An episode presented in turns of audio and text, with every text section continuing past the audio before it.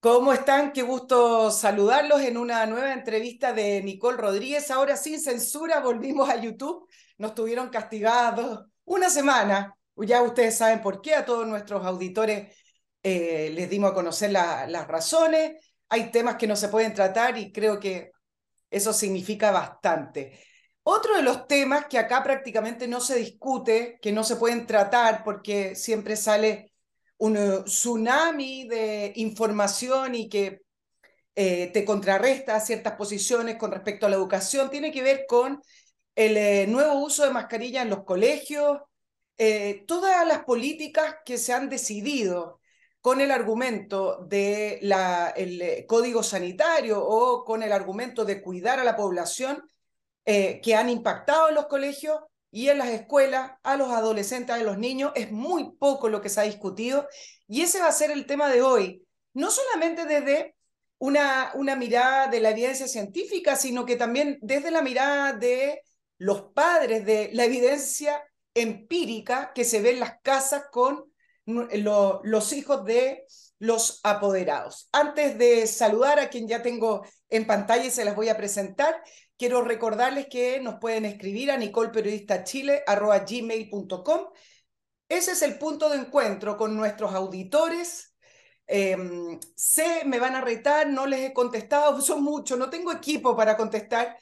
Eh, me hago el tiempo de repente y por ahí van eh, saliendo algunas eh, interacciones, que es lo que más me gusta. Si tuviera más tiempo, le respondería a todos. Ya vamos a, llegar a ese 100%, lo dudo, pero vamos, es un objetivo. En ese mail también en mi punto de encuentro con los auspiciadores.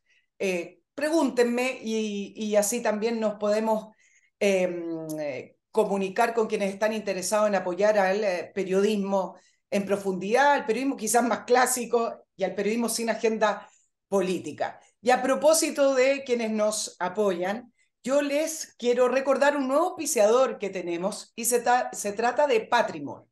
Bueno, y usted diga, ¿qué es lo que es Patrimor? Bueno, imagínense contar con un asesor de inversiones que los ayude a, invertir y a tomar decisiones financieras. Nadie te enseña, nadie te dice cómo cuidar tu dinero, cómo tratar no solamente de cuidarlo, sino que también ha- hacerlo rendir. Ese pequeño patrimonio, cuando hablamos de patrimonio no se trata de grandes sumas, sino que lo que uno de a poco puede ir juntando pesito a pesito. Bueno, ¿y quién te enseña?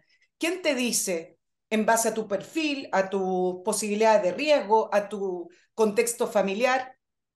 ¿Quién te dice lo ideal para ti? Bueno, para eso tú necesitas una, un asesor y eso es lo que hace Patrimor y lo interesante de Patrimor es que ellos no tienen conflictos de intereses porque ellos no colocan su dinero, ellos no reciben el dinero que usted quiere invertir y multiplicar o atesorar o cuidar. Ellos simplemente pasan a ser su guía, su asesor. Muy importante, Patrimor está hace más de nueve años en el mercado, no se van a encontrar con estas empresas brujas que al final eh, captan su dinero y nunca más los vio. No solamente eso, están regulados por la CMF eh, como asesores de inversión. Por lo tanto, es una empresa que por lo menos nosotros también acá en el programa averiguamos, es una empresa seria y confiable. Bueno, llámelos, pregúnteles de qué manera lo pueden ayudar y esos planes que tienen ellos para poder asesorarlo parten desde los 24.990 masivas. www.patrimor.com conozca quienes lo pueden ayudar a guardar, multiplicar o conservar ese dinero que usted con mucho esfuerzo ha estado guardando. También les quiero recordar que existe una solución para los malos olores y estas son las cosas que la gente no habla, uno pregunta un dato, porque a veces da vergüenza, pero hay lugares que necesitan eliminar el mal olor de raíz y para eso está Oxinova, que es un producto fabricado en Estados Unidos con una tecnología y es muy simple.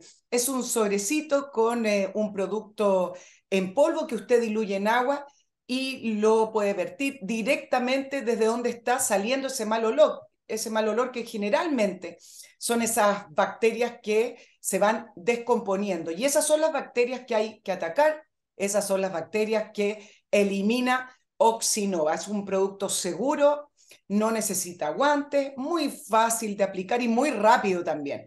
Ahora, hay edificios que tienen esos malos olores y no saben de dónde provienen. Oxinova también los puede asesorar. El producto se compra en la página web www.oxinova.cl, natural, ecológica y definitiva. Ahora sí, vamos a, a saludar a mi próxima entrevistada, a María Teresa Romero vocera y fundadora de la em, organización, del movimiento. Tú me vas a decir muy bien lo que son escuelas abiertas. Ella es profesora. Y queremos tratar contigo, María Teresa, el tema de educación, pero no ya desde el punto de vista de los ministros, desde los parlamentarios, sino que desde la experiencia que ustedes han tenido desde que formaron escuelas abiertas, que yo los he ido siguiendo. Em, yo sé que lo formaron durante la pandemia y fue una reacción Así yo los quiero presentar. Pareciera ser que fue una reacción de la ciudadanía, una reacción de, de un grupo de padres que se dio cuenta que esto no estaba bien. Algo andaba mal, más allá del el relato de cuidémonos todos, la distancia social y, y las vidas. Bueno, ¿cómo estás, María Teresa? Bienvenida a la entrevista de Nicole Rodríguez. Hola, Nicole, muy buenos días y muchas gracias por este espacio, muchas gracias por esta invitación.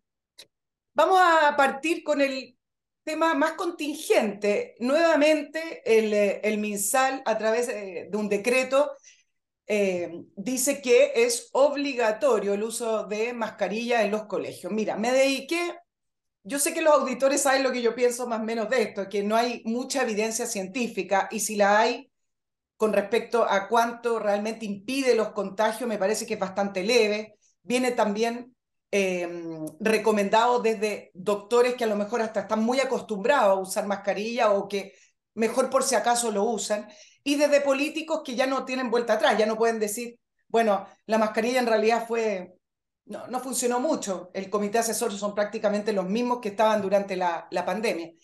Y vi alguna respuesta en tu Instagram de Escuelas Abiertas, María Teresa, que decía, bueno, ¿qué les molesta tanto de la mascarilla? Algunas personas. No, no todo el mundo piensa como nosotros, evidentemente. Y, te quiero preguntar con respecto a las mascarillas, ¿qué evidencia, quizás empírica, no científica, ustedes han, podido constatar en que no es inocuo y sí tiene efectos negativos en la educación y en el aprendizaje de los niños? Eh, tiene mucha, existe mucha evidencia. Yo como profesora además lo viví en todo el desarrollo integral de los niños. La, verdad es que para eh, personas que están fuera del contexto escolar, fuera de la sala de clase, no se lo imaginan. Yo viví hacer clases a niños de primero básico con mascarilla, profesora de inglés. Muy complejo. Por un lado, por supuesto, el tema de aprendizaje. El proceso de lectoescritura necesita eh, que el niño pueda ver la pronunciación, la modulación de cada uno de los fonemas, grafemas, que, que el niño puede identificar esa modulación con las letras que está aprendiendo a escribir. Em, por lo tanto, primero que nada, con el proceso de lectoescritura, estos niños ya vienen con un rezago por haber estado encerrados el 2020, que ya nos empezamos a abrir el 2021 a estar dentro de las salas de clase, pero ese apresto para poder llegar a, la, a, poder empezar el proceso de lectoescritura ya venía atrasado. Entonces, a mí nunca me había tocado, llevo, llevo 20 años haciendo clase y muchos en primero básico, y nunca me había tocado tantos niños con problemas fonodiológicos dentro de la sala de clase en primero básico. O sea, primero que nada, eh, eh, problemas para modulación, fonodiológicos, procesos de electroescritura, y que eso se, atrás, se acarrea muchos problemas para el resto de las asignaturas. Por otro lado, niños em, que al salir a recreo no se encontraban, niños que eh, no querían salir a recreo porque se perdían y no encontraban a sus amigos. Esos niños, em, problemas de sociabilidad, llegaban, por ejemplo, Pedrito, llegaba Pedrito después del recreo, que no lo pasó bien, llega triste, eh, llega emocionalmente con una carga negativa y para esa clase no va a estar 100% eh, cómodo, no va a estar emocionalmente bien para esa siguiente clase. Em, niños con anteojos, niños con anteojos que se les empañan, em, niños con problemas auditivos em, y niños que también tímidos que utilizaron la mascarilla para esconderse.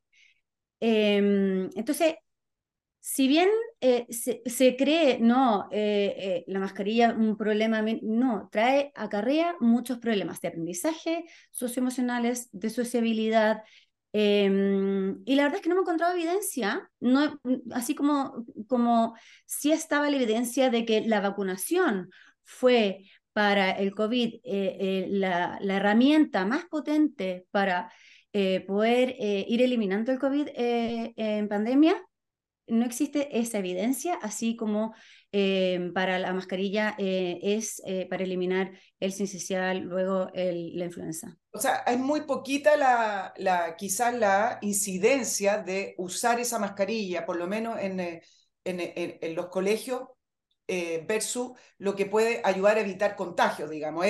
el por si acaso, que yo a veces escuchaba en algunos comentarios, bueno, ¿y qué importa el por si acaso? No está de más, una cosa así, pero al, contrario, en este caso, sí está de más porque empieza a producir efectos negativos eh, y sin embargo ningún efecto muy positivo desde la, el objetivo que se busca, entiendo. Ustedes manejan, les llegó, me imagino, producto de que ustedes ya son conocidos como escuela abierta, ¿les llegó estudios eh, desde el punto de vista científico, algunos que a lo mejor le, le mostraban que sí ayudaba a bajar contagios y otros que no? ¿Ustedes contrarrestaron eso o no entraron tanto en ese ámbito? Nosotros hemos tratado de eh, contrarrestarlo, pero la verdad es que no hemos, no hemos, encontrado un estudio que de verdad nos dé la evidencia eh, eh, de que la mascarilla sí va a proteger a los niños del sincicial, sí va a proteger después por la influenza. lo que sí, entonces preocupémonos de los grupos de riesgo preocupémonos de eh, los niños menores, lactantes, el día de mañana de adultos mayores embarazadas, de, de esos grupos de riesgo, quizás aislarse. Eh, y existen otras herramientas, como por ejemplo extender el postnatal para que madres con niños lactantes puedan estar más tiempo y sí puedan cuidar y proteger a estos, estos grupos de riesgo. ¿Ustedes han podido traspasar eh, eh, la evidencia de lo que se vivió durante el periodo de pandemia? ¿Autoridades, María Teresa, han podido conversar esto? ¿Hay espacio para conversarlo? ¿O simplemente ustedes se quedan en el ámbito de tener algunas entrevistas como esta, algunas declaraciones? Eh, por ahí algún notero que les pregunta, pero ustedes han podido integrar y, y decir, mira, nosotros por lo menos desde nuestras organización y desde nuestro movimiento les queremos presentar esto. Lo que nosotros hemos tratado eh, siempre es de poder tener, a través de ley de lobby, audiencias con eh, ministros, con eh, políticos, para que nos ayuden a tratar de influir. El año pasado, la ministra de Salud, Jimena Aguilera, sí estuvo de acuerdo con nosotros porque ella asumió y en un principio nos reunimos con ella y sí encontraba razón de que ya era necesario y que era evidente que no podíamos seguir con los niños con mascarilla mientras todo el resto de los adultos eh, gozábamos de libertades en los bares, en los malls, en los cines. Y em, sí, tuvimos una muy buena respuesta. Ahora vemos que eh, están muy cerrados, ahora vemos que no están eh, abiertos a levantar esta restricción y, y además la impusieron hasta el 31 de agosto. ¿Qué evidencia nos dice que el 31 de agosto claro. Eh, se va a poder levantar o eh, ¿por, qué, ¿por qué esa fecha? Si con el, con el gobierno anterior hubo un sistema de poder ir viendo semana a semana la cantidad de contagios, eh, ir levantando o restringiendo em, medidas, ¿por qué a rajatabla se dice hasta el 31 de agosto? ¿Bajo qué evidencia? ¿Aquí no atribuye María Teresa a un factor simplemente político? Por ejemplo, yo acá te digo lo que he planteado en los programas de análisis con Fernando Villegas y acá mismo en este programa, es decir, se produjo una, una crisis principalmente por falta de gestión em, y tomaron lo que estaba al alcance de la mano, que era, bueno, implementemos la mascarilla, que fue lo primero que hizo el nuevo subsecretario. Yo no sé si ni siquiera alcanzó a juntarse con alguien, pero demostremos algo. ¿Te parece? Em, que por ahí puede, puede ir la, la explicación eh, contrarrestando que ustedes mismos habían juntado con la ministra Aguilera el año pasado. Nosotros vemos que lamentablemente aquí no hubo una anticipación, no hubo planificación porque se veía venir. El año pasado también de manera desesperada, se adelantaron, suspendieron clases, también por este mismo tema, por lo tanto, se veía y se sabía que esto iba a pasar. Eh, entonces, por un lado, no hubo anticipación y planificación por parte de las autoridades y por otro lado, gestión. Entonces, eh, una vez que se vieron atados de mano de eh, la cantidad de aumento de virus respiratorio, ¿qué hacemos? De manera desesperada, entonces, pongámosle mascarilla a los niños. Total, total ellos que están en la sala de clase, ah, nosotros en el Congreso no tenemos que ponernos, nosotros en la moneda no tenemos que ponernos, y, y, y, lo otro que sucede es que nadie lo ve, porque uno no puede llegar y sacar una foto a niños y viralizar fotos de niños, no se ve. Entonces, nuevamente gozamos de libertad de los adultos versus em, los niños están con la boca tapada. ¿Quién los escucha a ellos? Sí, yo no creo que tenga que ver con, el, con contrarrestar libertades de los adultos versus niños, porque eh, en el fondo cuando se hacían esas comparaciones durante el COVID, al final lo que terminaba las decisiones políticas, las políticas públicas, era restringiendo a los adultos. Me parece que la comparación tiene que ir con que en ningún país del mundo, en ningún país del mundo, sea el sincicial e incluso de algunos meses transcurrido el COVID, se obligó a los alumnos, a los niños a utilizar mascarilla. La pregunta que surge, ¿nosotros descubrimos la panacea, descubrimos el remedio o estamos realmente implementando políticas públicas fallidas que al final son muy visuales, son sonoras, tienes a autoridades repartiendo mascarilla en el metro, alcaldes en la puerta del liceo. Miren, yo, yo les cuido la salud, pero al final de cuentas eh, el tema tiene que ver con em, utilizar eh, esta situación para tener algunos réditos políticos y también para callar un poco las voces de, de las críticas hacia el manejo de eh, los virus de invierno. Tal cual. Aquí, como te dije anteriormente, no hubo planificación, no hubo anticipación y se quiso tapar eh, una mala gestión eh, de manera desesperada con esta política pública eh, y finalmente es llevar irresponsabilidades de autoridades hacia, hacia, hacia los niños. así lo vemos nosotros. María Teresa, quiero partir ahora analizando un poco eh, la, educación desde eh, la evidencia, desde lo que ustedes han constatado y experimentado, no solamente en escuelas abiertas, sino que tú como profesora y también como madre de, alumnos. Pero partir diciendo, cuéntame, Escuela Abierta nace como eh, un movimiento, como una organización que quiso contrarrestar todas estas políticas públicas a través del código sanitario durante el COVID. Cuéntame el nacimiento de escuelas abiertas.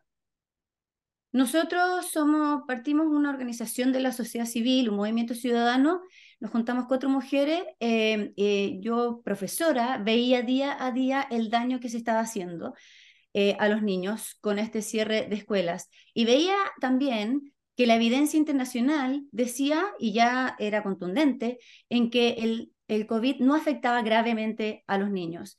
Esa evidencia ya la podíamos ver el 2021 cuando partimos, no así el 2020 que todavía no estaba, todos los estudios científicos no lo habían demostrado, pero sí ya, una vez que partimos el 2020 el 2021 en marzo, eh, veíamos que los países alrededor nuestro sí, sí, empezaban a levantar los colegios, sí empezaban a abrir los colegios y nos contactamos con los padres eh, organizados de Argentina Em, en que ellos iban más adelante que nosotros y sí eh, veían que eh, eh, al alzar la voz como padres eran escuchados y sus colegios empezaron a abrir antes que nosotros. Entonces, por un lado, yo como profesora veía el daño que se iba a producir este terremoto educacional que después fue em, evidenciado con, con, pruebas estandarizadas que han salido, pero yo lo veía, veía que esto iba a suceder y que nadie más lo decía. Bueno, el ministro de Educación, el único que lo decía.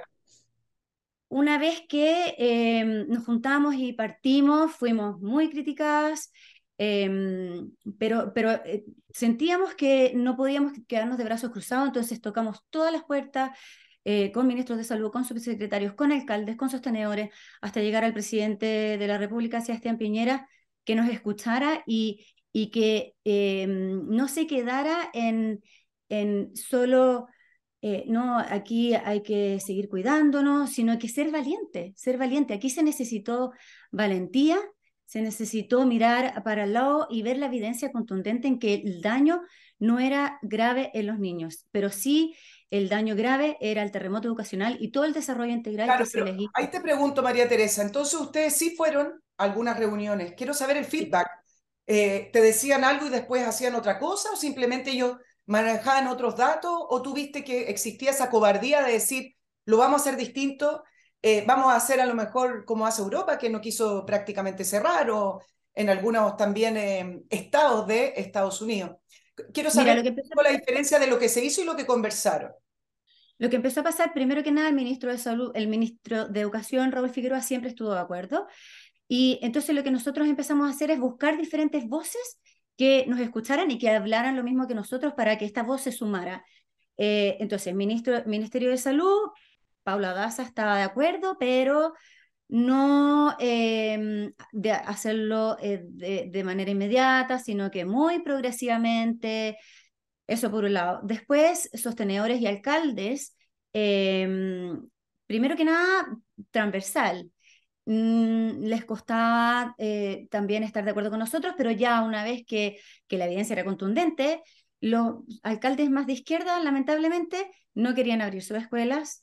Y bueno, y el colegio de profesores que siempre estuvo en contra y que no estaban dadas las condiciones y que siempre fue finalmente un, un cuento repetido un cuento repetido que decía no estaban dadas las condiciones, están dadas las condiciones y que siguen diciéndolo hasta el, día de hoy. Está en contra de dar clases, digámoslo así, pero está, está bien, estamos hablando.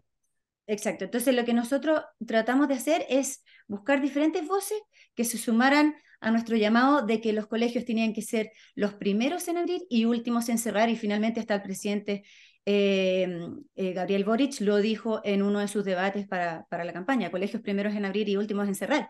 Pero después se fue transformando en un gallito político porque el colegio de profesores y los partidos de izquierda y alcaldes de izquierda utilizaron esto hasta para eh, acusar al ministro Figueroa con querer abrir la escuela y una acusación constitucional que no se llevó a cabo. Entonces, se transformó finalmente en un juego político eh, y que fueron perjudicados los niños.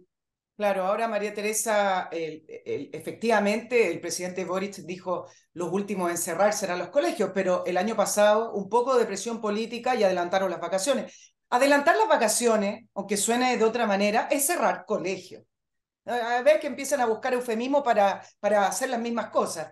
Entonces, dicen eso porque ahora es lo que suena bien, pero en la práctica un poco de presión, un poco de problema, y lo primero que tienen a mano es cerrar los colegios. ¿Qué pasó ahora con, el, con los virus de invierno? No estamos frente a virus novedosos, no estamos frente a una pandemia, no estamos frente a excepcionales. Es una campaña de invierno como todos los de inviernos con más o menos contagio. Y resulta que si no fuera por el CIMSE, y esto acá yo, esto es una, un análisis mío, pero si no fuera por el CIMSE y sus resultados paupérrimos, la presión por adelantar las vacaciones seguirían. Eh, solo por los resultados del CIMSE se produjo ahí eh, una traba para que no siguieran presionando, pero en el fondo dicen que los colegios van a ser lo último en cerrar y es lo primero que toman para cerrar. Y lamentablemente lo que sucedió, sí, Nicole, es que eh, se le quitó el valor real a lo que es la presencialidad el vínculo profesor-alumno y, cada día lo, relevante que es que un niño esté dentro de la sala de clases. Se le quitó la real importancia a lo que es la educación. Entonces, em, aquí lo que tiene que, lo que tiene que, ojalá, con el CIMSE y con, con lo que ha ido sucediendo, es que no se vuelva a normalizar el cierre de escuelas, porque el año pasado y hasta ahora se ha normalizado. Se normaliza por eh, cantidad de elecciones, cerremos los colegios porque también podría haber voluntad de realizar algo logístico y que no se cierren dos días los colegios. Violencia se cierran los colegios, eh, temas sanitarios se cierran los colegios. Entonces, se le, las mismas autoridades le han quitado el valor a lo que es realmente importante, que es la presencialidad, vínculo profesor-alumno, estar dentro de la sala de clase. Bueno, y, la, y la continuidad. Eh, María Teresa, ¿Escuela Abierta tiene alguna afinidad política o ustedes tienen alguna relación con algún movimiento político o partido político? O te lo pregunto al revés, ¿se han acercado de algún partido político ustedes? Nosotros siempre hemos tratado de estar en contacto con eh, los políticos del Congreso porque necesitamos que ellos muevan las políticas públicas desde allá, eh, pero transversalmente. En general, algunos partidos están más de acuerdo con nosotros, pero nosotros al revés, eh, transversalmente y también para que nos escuchen eh, en nuestro llamado, necesitamos que todos los sectores eh, estén al tanto y de acuerdo con nosotros. Entonces, de manera transversal, no estamos con ningún partido político y, de, ninguna manera vamos a, a estarlo. Ahora, ¿algún partido político, alguna bancada, algún parlamentario en específico, le interesa el tema de educación cuando ustedes hacen llamados, tratan de, juntarse, tratan de comunicarse, mandar información, lo que sea. ¿Les interesa el tema de educación? Eh, ¿Son escuchados ustedes? Honestamente, me, quiero que me respondan. Poco. Y mira, lo que, lo que lamentablemente hemos ido entendiendo es que eh, parece que el tema educación baja el rating. Parece que a la gente no le importa tanto. Em, entonces, qué ganas de que se hiciera una campaña de revaloricemos la escuela revaloricemos que la escuela hace bien a los niños, que es donde entregan, se le entrega toda su herramienta y su desarrollo integral. Recuerden que no solo los aprendizajes, sino que su salud física, alimentación, sociabilización y salud eh, emocional. Claro, ahora tú me dices baja el rating. Lo que me quieres decir es que ningún eh, partido político o algún eh, congresista parlamentario las ha tomado muy em, no, no, no quise decir muy en serio, pero no, no les ha dado tanta cabida porque si él hablara de estos temas educacional, no, no tendría tanta gente escuchándolo. Eso es lo que tú me quieres decir con eso. Probablemente. Claro, ahora te voy a dejar plantear la pregunta, pero tengo que saludar a dos grandes auspiciadores que tengo. Hablemos de los daños. Poco se ha hablado de eso. Eh, el CIMSE eh, refleja, muestra, demuestra el daño educativo la, brecha educacional, retrocedimos una década, etc. Pero hay algunos daños de los que acá nunca se habló. Y cuando uno conversa, yo conversé para, para una investigación y, y, para los análisis que hago en el otro programa con la Asociación de Psiquiatría Infantil, de Psicología, y acá hubo un tema tabú, no sé si nos interesaron, no sé si no supieron cómo tomarlo, pero la demanda por salud mental de los niños con escuelas cerradas, nunca antes visto en Chile, y te quiero preguntar de esos daños, pero antes yo les quiero recordar de la mejor solución de ir al aeropuerto con su propio automóvil estacionándose en MC Parking. Muy simple, usted reserva su estacionamiento en www.mcparking.cl, no depende del transfer, no tiene que compartir el transfer, no depende de un taxi que se puede arrepentir y le anula eh, el viaje, usted se va en su auto, controla el horario de llegada, muy fácil el acceso a través de autopista norte o costanera norte, usted ingresa a MC Parking, lo deja ahí y ya sabe con qué cuenta MC Parking, seguridad 24/7, alarmas, perímetro resguardado, guardias de seguridad, etc. Y un bus de MC Parking que sale cada 15 minutos desde ya hacia el aeropuerto, lo deja con sus maletas en la puerta del edificio del aeropuerto. Así que controle su viaje de una manera económica y relajada, reservando su estacionamiento en www.mcparking.cl. Y otro de los grandes problemas para quienes tienen empresas pequeñas, grandes, no importa, universidades, lo que tenga como su pyme, es cómo alimentar a sus empleados, cómo alimentar a sus funcionarios y que esto no sea un problemazo, a pain in the ass, como se dice, porque hay veces que hay concesiones de casino y no les gusta la comida y ahí vienen a reclamar a la oficina. Bueno, la mejor solución es Master Cook. ¿Por qué? Porque ellos son un servicio gastronómico con una especialidad, la cocina in situ. Además, es una empresa que me consta está monitoreada directamente por sus dueños y eso hace toda la diferencia. No importa el tamaño de su empresa, no importa cuántos empleados tenga, contacte a Master Cook Casinos y pregúntele cómo puede solucionar ese problemazo que no es parte de su empresa, sino que es parte de el bienestar de sus empleados. ¿Cómo puedo darles alimento que les guste y que además el servicio sea de excelencia? Master Cook o ventas arroba mastercook. Ahí ustedes pueden preguntar y vean los planes que hay que se ajusten a lo que usted necesita. María Teresa te preguntaba por esos daños de los cuales nadie habla. El CIMSE se demoró, pero ahí tenemos el daño en eh, aprendizaje, tanto en lenguaje como matemática. Yo no sé si esto es cuantificable, pero yo sé que me puedes contar, eh, en base a la experiencia de los apoderados, el daño psicológico, el daño social, el, el daño interno que se le produjeron a los alumnos, a los, a los adolescentes y a los niños con este cierre prolongado de, de, de, los colegios y también con esta anomalía de tener que sociabilizar con, con la mascarilla. Eh, lo que nosotros hemos visto es que nunca antes habían estado los especialistas de salud mental, psicólogos, psiquiatras tan demandados. Eh, y ahora nuevamente eh, con el tema de la mascarilla se vuelve a que los niños eh, se, vuelven a recordar el encierro, todo lo que les produjo, estar conectados a una pantalla sin poder sociabilizar. Y, también todo lo que también eh, condujo el tema del uso de pantallas, celulares, que los mantiene sin conectarse con el del lado, sin conectarse con sus pares todo ese daño, todo ese daño de salud mental que está sufriendo, todo, todo, sufriendo toda esta generación eh, es realmente eh, sin, sin, nunca antes se había visto. Ahora yo te lo preguntaba, María Teresa, que me cuentes los testimonios. Yo sé que son conversaciones de padres que a veces quedan en la intimidad, porque, porque tiene que ver con los hijos, por lo tanto uno protege la intimidad, pero yo sé que tú puedes recabar, eh, recabaste y lo conversaron entre ustedes, tú como profesora también en los colegios te voy a dar la, la, la partida, pero por ejemplo, una, un porcentaje muy alto de adolescentes con autolesiones, con depresiones, con intentos de suicidio. En muy poco se habló de esto. Entonces, quiero que me cuentes un poco lo que escuchaste, te contaron, lo que eh, se, se empezó como a transmitir entre los padres y que el mundo político no se hizo cargo, los alcaldes tampoco. Eh, se habla de salud mental como algo abstracto, así, pero hay cosas que ocurrieron concretamente con los niños en los colegios eh, mientras estuvieron encerrados. Sí.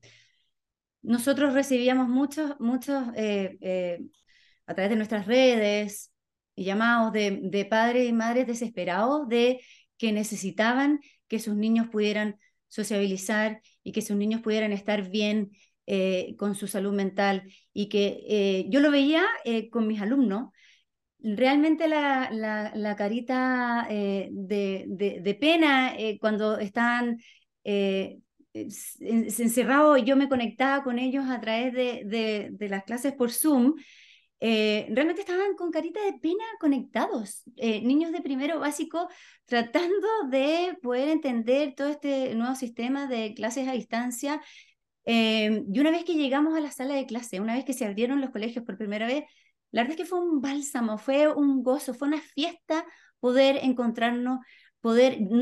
Recuerda que ni siquiera podíamos abrazarnos, no podía yo no podía tocarlo, no podía eh, acogerlo, pero, pero ese contraste de, de, yo haberles visto esas caritas tristes tratando de entender al otro lado de la pantalla versus haber llegado una vez a la sala de clase, eh, fue realmente una fiesta. Sí, ahora, más allá de la tristeza, acá hay, eh, se produjeron enfermedades mentales de niños que eh, eran sanos y eh, se produjeron situaciones en que me imagino que a muchos padres descolocaron. Por eso te preguntaba de los casos, si tú me puedes comentar cuáles son las situaciones que más se repitieron en esta evidencia empírica que le llamo yo y que ningún medio recolectó y que al final nadie se hizo responsable. Yo, yo te comentaba depresiones, intentos sí. de suicidio. Me gustaría que me comentara de, de, de, la, de, de estos daños más profundos y que se comentaron en la intimidad.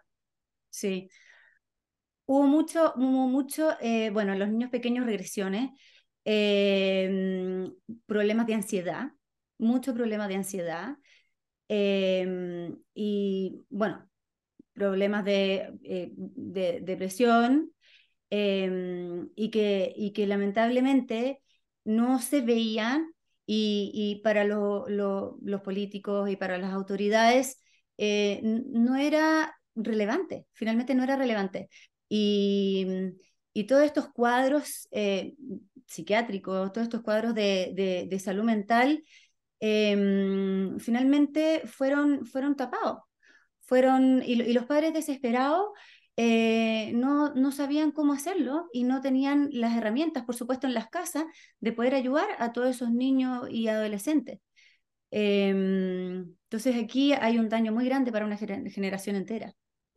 Sí, ahora yo no sé eh, si tú también eh, viviste esto como profesora, pero el regreso a clases también para las escuelas y los colegios terminó siendo eh, muy complejo, muy complicado, porque en, en, en, las situaciones que llegaron los alumnos, los colegios se terminaron, se terminaron convirtiendo, quienes tenían más recursos en los colegios, pero las escuelas también, ¿eh?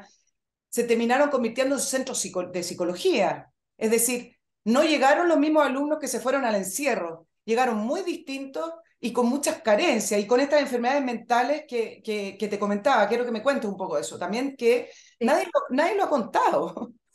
No, los profesores nos transformamos, como tú dices, en psicólogos también. Eh, y porque se les olvidó a los niños sociabilizar, se les olvidó cómo relacionarse con el otro durante estos años, se les olvidó eh, cómo eh, con, con, el, con el par no pasarlo a llevar, eh, ponerse en el lugar de otro, sentir empatía, sentir empatía por el otro. Cosas básicas de sociabilización que para un adulto son normales y son lógicas y son obvias, pero un niño las tiene que aprender. ¿Y cómo las aprende? En la escuela. Entonces, nosotros como profesores sí tuvimos que también ser sus psicólogos y recordarles y volverles a enseñar cómo sociabilizar con el par, cómo ponerse en el lugar del otro, cómo respetar un turno. Todo eso se les había olvidado. Eh, entonces sí fue difícil, así como yo conté que era fue una alegría volver a encontrarse, fue complejo porque hubo que recordar todas esas eh, herramientas eh, que se necesitan de aprender para un niño, no así como los adultos que para uno, para uno es obvio. ¿Se recuperaron esos niños en, en, en, su mayoría o todavía hay un lastre y todavía hay consecuencias? desde el punto de vista que te lo estoy comentando, las consecuencias educacionales ya las vemos eh, aprendizajes que yo no sé si se van a recuperar, pero los daños mentales, los daños psicológicos, eh, ¿has visto si hay recuperación o ha sido muy lento, muy silencioso también? Yo creo que se acarrea, bueno, lo vimos al inicio del año escolar, eh, la cantidad de violencia que hubo y bueno, y sigue existiendo lamentablemente dentro de las salas de clase. Eh, y eso también, bueno, yo creo que también ha influido que quizás la sociedad, autoridades no han sido tajantes con eh, con el tema de la violencia desde hace algún tiempo y se les ha olvidado lo, lo relevante que es eh, y la importancia que tiene una autoridad eh, dentro de la sala que es el profesor. Entonces, por un lado, yo creo que se sigue acarreando estos problemas Em, de, de, salud mental y, y de, de, salud emocional, sociabilización, y que se han evidenciado lamentablemente eh, desde el principio del año escolar con violencia, pero que también acarrea también otros, otros factores. María Teresa, el, em, el, eh, el, estado de la educación en Chile, yo eh, hemos estado conversando todo este rato de eso, pero si tuvieras que describirlo, tú como profesora también, y te lo pregunto porque se viralizó el video de una profesora en práctica que contaba su, su experiencia no positiva por lo demás. Eh, ¿Cuál es el estado de educación en Chile? ¿Es, ¿Es, un despelote? ¿No se entiende muy bien para qué es la educación? ¿Mucha política metida en la educación? ¿O tiene que ver también, o principalmente, con que los padres no tienen autoridad y son niños que llegan al, al, al colegio sin saber respetar nada porque son eh, familias que todo le dicen que sí? No sé te planteo varios escenarios y me gustaría que me dieras tu, mirada. Mira, acá hay una mezcla de muchas, de muchas cosas. Por un lado, como, como te mencionaba, eh, el tema de la autoridad, lamentablemente se ha dejado de lado ya un profesor, no tiene la autoridad como fue en nuestra época, o sea, perdón, sí la tiene, pero eh, quizás desde la casa, eh, desde las autoridades, no se le ha eh, dado la, relevan la, relevancia que es eh, la autoridad dentro de la sala de clase y, y, eso se ha ido perdiendo. Eso es muy grave. Primero que nada, eso para mí es muy grave. El profesor es la autoridad dentro de la sala de clase y de ahí para arriba, los carabineros, lo, los mismos políticos también son autoridades del presidente de la República. Eso por un lado. Por otro lado, eh, aquí hay que enfocarse en los aprendizajes y olvidarse por un tiempo de ideología de un lado y del otro. El foco debiera ser los aprendizajes. Em, y lamentablemente lo que yo he visto con, eh, eh, con, este gobierno y con este ministro, Marco Antonio Ávila, es que quizás se le ha olvidado cuál es el foco real de lo que se necesita hoy en día luego de una pandemia. Recuperar los aprendizajes. ¿Se puso ese foco desde el principio, desde que asumió este gobierno, en la reactivación, en recuperar los aprendizajes, o se puso en otro punto? Em, ¿Queremos medir o no queremos medir? ¿Tomamos el CIMSE o no tomamos el CIMSE? Necesitamos el CIMSE. Si bien quizás pues, es mejorable, eh, pero necesitamos que esté, necesitamos seguridad, necesitamos eh, certezas de lo que está sucediendo con evidencia. Entonces, cuando un ministro dice, eh, no, no sabemos si vamos a, tomar el CIMSE, no queremos tomarlo, eso no es bueno, porque necesitamos saber dónde poner el foco eh, para recuperar su aprendizaje? ¿Dónde están esos niños descendidos? ¿Dónde están esas escuelas que necesitan mayores recursos, que necesitan mayores tutores para que, para que eh, esas escuelas descendidas recuperen esos niños esos aprendizajes? Tengo la impresión que los colegios saben dónde están las falencias, más o menos eh, tienen más conocimiento e información. El problema es que, claro, desde el Ministerio de Educación no están los lineamientos, no están los recursos tampoco puestos ahí. Pero cuando el ministro dice em, no, no, no queremos medir, no es, una, no es una buena medida, porque necesitamos saber, necesitamos eh, eh, la evidencia em, de dónde poner el foco eh, con los niños descendidos. necesitamos que esa medición, ojalá, se haga también en segundo básico, que probablemente eh, también acarrea un problema serio de proceso de lectoescritura. Em, entonces, aquí hay que dejar las ideologías de lado y poner el foco en los aprendizajes. Te hago dos preguntas, María Teresa, que me, que me parecen relevantes con respecto a la educación. ¿Te parece que hay mucha injerencia del Ministerio de Educación en las mallas curriculares y en las eh, actividades eh, o módulos que realizan los colegios? Me refiero a mucha comparando con años anteriores o hace quizás ponle 10 años si quieres, pero tengo esta noción, y esto te lo digo desde la ignorancia, pero tengo la noción de que el Ministerio de Educación cada vez más ha llevado adelante una, eh, una política de tener mayor injerencia en las mallas, en los ramos, lo que se puede hacer y lo que no se puede hacer, eh, tomando sí ciertas miradas políticas en torno a la educación. Eh, antiguamente, si ponemos 30 años atrás o veintitantos años atrás, por lo menos incluso en los colegios privados, el Ministerio de Educación no tenía tanta injerencia en el día a día. Pero a lo mejor tú no, tú no tienes la, esa noción, no sé. En general, lo que sucede es que cuando el Ministerio de Educación comunica, informa, recomienda eh, diferentes actividades, diferentes jornadas, diferentes eh, eh, recomendaciones a los colegios, los colegios se ven atados de mano. Y finalmente, aunque sea una recomendación por parte del ministerio, mm, no llega a ser recomendación y los colegios lo hacen y, son cosas que, que, hay que hacer finalmente. Em, cualquiera que ha trabajado en colegio sabe que lo que dice el ministerio, aunque sea recomendación, es ley. Por lo tanto, eh, desde el año pasado, el Ministerio impulsó unas jornadas de educación sexual. Em, y este año también ha impulsado diferentes em, actividades y ha impulsado diferentes situaciones que para los colegios es ley. Entonces, sí hay una injerencia importante por parte del Ministerio. Esas jornadas de educación, María Teresa, son las que han sido polémicas, em, son transversales a todos los colegios, es decir, son jornadas de educación en el cual eh, se, eh, se habla sobre las identidades de género, las diversas identidades de género, eh, desde niños de kinder hacia adelante, es decir, lo mismo que han estado dentro de las polémicas las últimas semanas. Lo, de las orientaciones sexuales, sí. Em, lo que pasa es que en el fondo sí es importante, sí se debe conversar diversidad, inclusión, pero nuevamente, ¿cuál es el foco?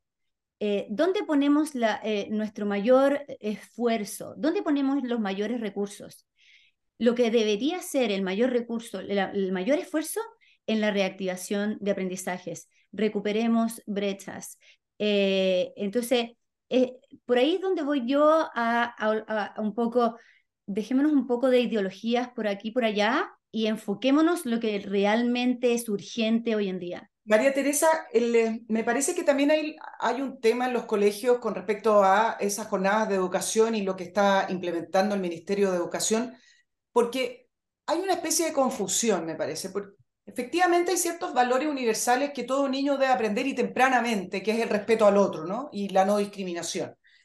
Pero esta agenda es un poco, es, es un poco ambigua en el sentido de que las personas que no quieren estas jornadas de educación de diversidad y sexualidad, las tildan o las ponen en la vereda de los discriminatorios, de los que no aceptan la realidad, pero ¿cómo? Si hay gente transgénero, hay gente de esto, que lo otro. Bueno, pero la diversidad, la inclusión y la no discriminación enseñada como un valor universal no tendría problema. El problema es que lo que está implementando el Ministerio de Educación es una agenda política y es una agenda de identidad política, que son cosas distintas. Y ahí me parece que los colegios se están viendo enfrentados a, a una situación que no pueden decir que no, pero a la vez no les parece que, que es adecuado. Entonces, no sé si tú has tenido la experiencia o has estado en conversaciones dentro del ámbito de los colegios de cómo enfrentar esto.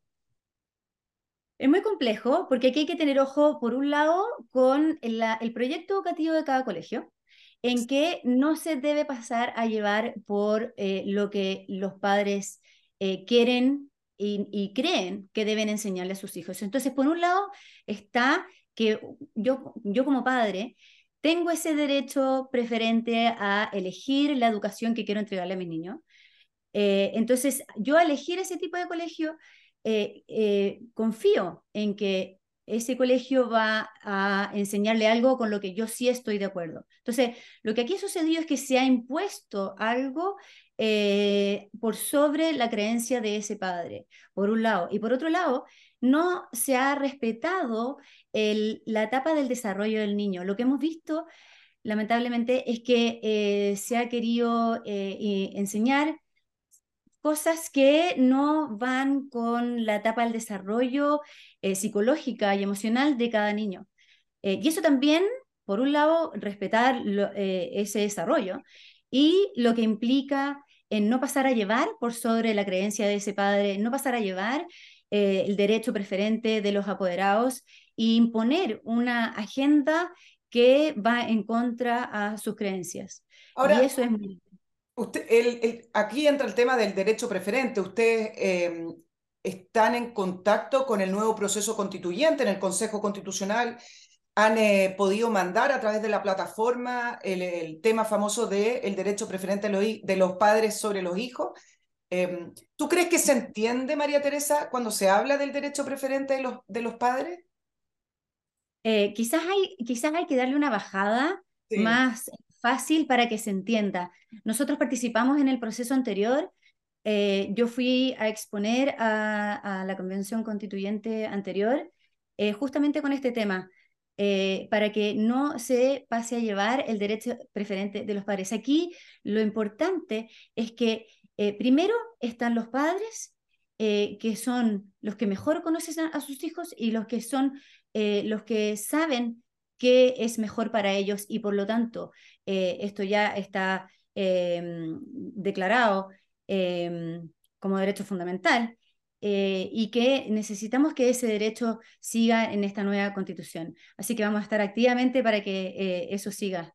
Sí, pero creo que tú tienes razón, necesito una bajada. A veces pareciera ser que se mezcla con algunos conceptos a lo mejor eh, tradicionales o incluso religiosos, el derecho preferente de los padres, pero tiene que ver con eh, el, el, derecho de los padres como núcleo fundamental y no del Estado. Al final, si no son los padres, ¿quién es? Es el Estado. La pregunta es, ¿usted qué prefiere? ¿Que lo eduque el Estado o que decían los padres? Un poco así, ¿no?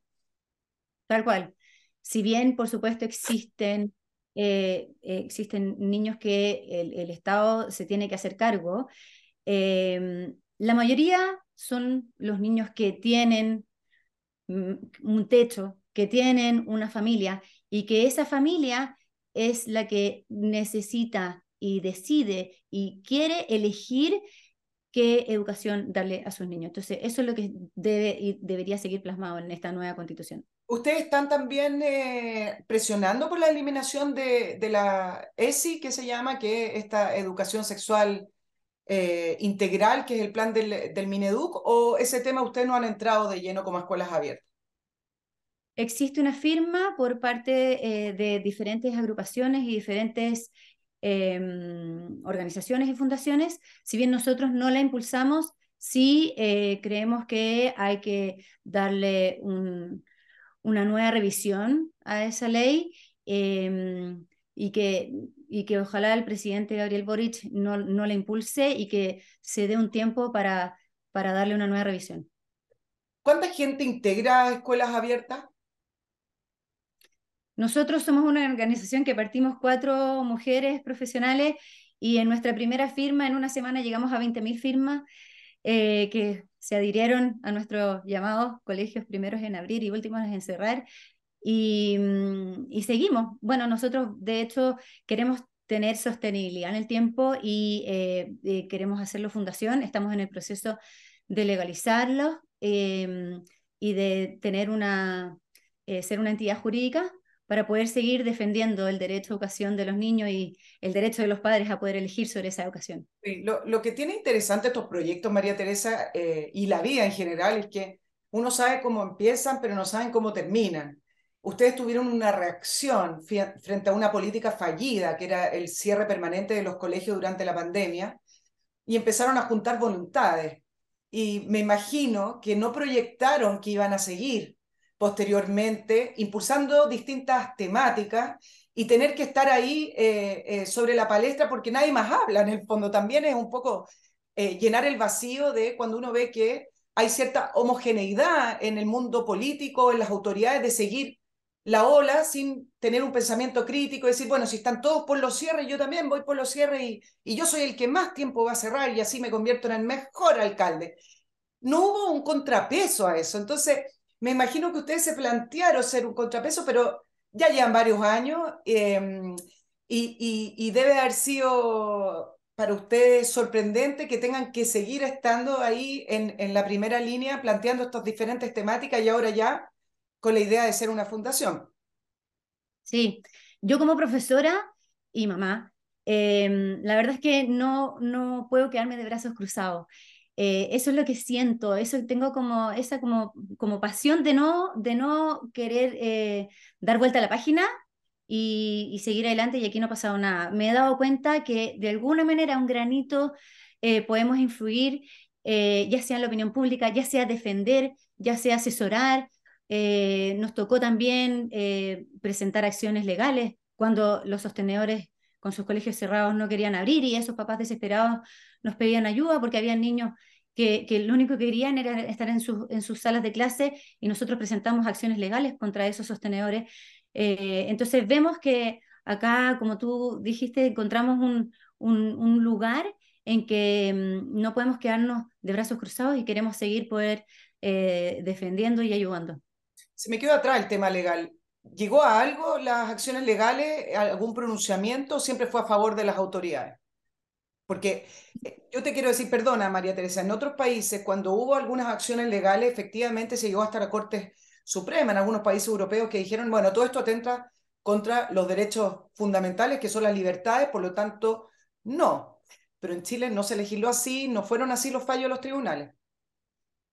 Una vez que se dio el vamos eh, de que se abrieran eh, los colegios, hubo sostenedores que no quisieron abrir y dos apoderados, eh, uno con un niño con TEA, imagínate lo que era para un niño con trastorno de espectro autista, querer estar dentro de esa sala de clase para ese padre que necesitaba que su niño estuviera dentro de la sala de clase y no poder estar porque ese sostenedor se seguía negando, se seguía negando. Presentamos un recurso de protección contra ese sostenedor y fue favorable y ese colegio abrió. Ah, mira, ¿y de, de cuántos recursos presentaron en, en, total? Dos, presentamos dos recursos de protección. ¿Y el otro? En, uno en Santiago y otro en Puerto Montt, para un niño que estaba en cuarto medio.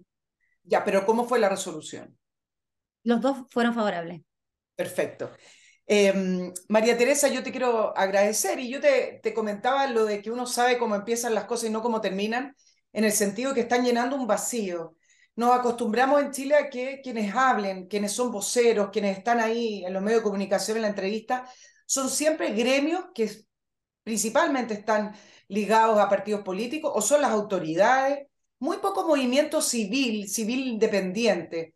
Cada vez que se habla de educación, lo que está más a la mano es ir a preguntar al colegio de profesores. Ya sabemos que el colegio de profesores no solamente tiene intereses gremiales, sino que además tiene lineamientos políticos. Entonces, eh, hay que saber desde dónde vienen las respuestas, ¿no? Entonces, fueron a llenar ustedes un vacío y otras organizaciones también de padres que han levantado la voz por otras cosas. Me parece que eso habla de un, de, un movimiento nuevo de la sociedad civil que se produjo después de, del, del estallido de octubre del año 2019, pero que se ha continuado con la pandemia y que ha em, hoy eh, eh, heredado eso y ha seguido progresando. Hay otras instituciones que, que han nacido al alero de la sociedad civil que antes no veíamos o eran gremios, o eran autoridades, o son partidos políticos. Entonces, me parece que, que le hace muy bien a Chile y por eso te quise dar también el espacio acá eh, en la entrevista de Nicole Rodríguez, para que también tengan vocería las personas que no tienen eh, grandes títulos, claro, no la,